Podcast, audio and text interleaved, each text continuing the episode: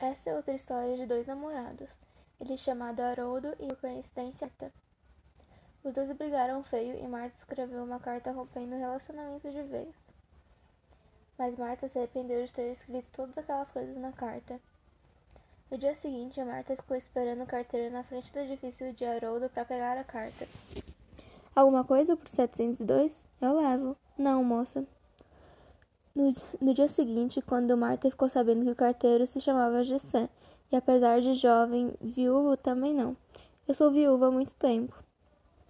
Os dias foram passando e Marta e Gessé estavam se conhecendo cada vez mais. Você quer ir tomar um chopp comigo? Vou pensar. Enquanto a carta continuava ausente, Jessé e Marta foram ao cinema ver Titanic. Jessé convidou Marta para ir à sua casa. Era uma casa simples, não tinha nada de demais. Muito naquela noite na ausência no dia seguinte, a carta finalmente chegou e Jessé mostrou a Marta. Ela ficou olhando por alguns minutos e, e tomou uma decisão. Pode entregar. Ok, era só para ver se estava certo. No mesmo dia, Haroldo recebeu a carta e chamou Marta para conversar. Ele aparentava estar furioso. Você ia terminar comigo por carta? Eu achei que fosse só uma briga, mas você terminou comigo. Me desculpa, mas acho que assim vai ser melhor.